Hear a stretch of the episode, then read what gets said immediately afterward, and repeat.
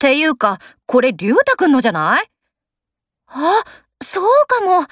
じゃあ、かけてみよっか。ほん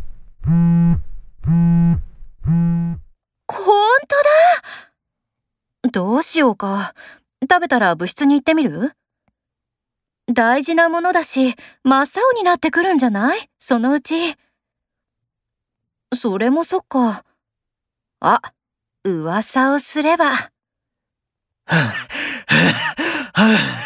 あのさ、あった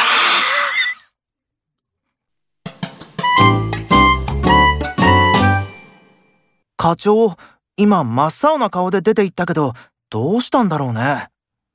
今日、息子さんの受験の発表らしいから、うまくいかなかったのかもね。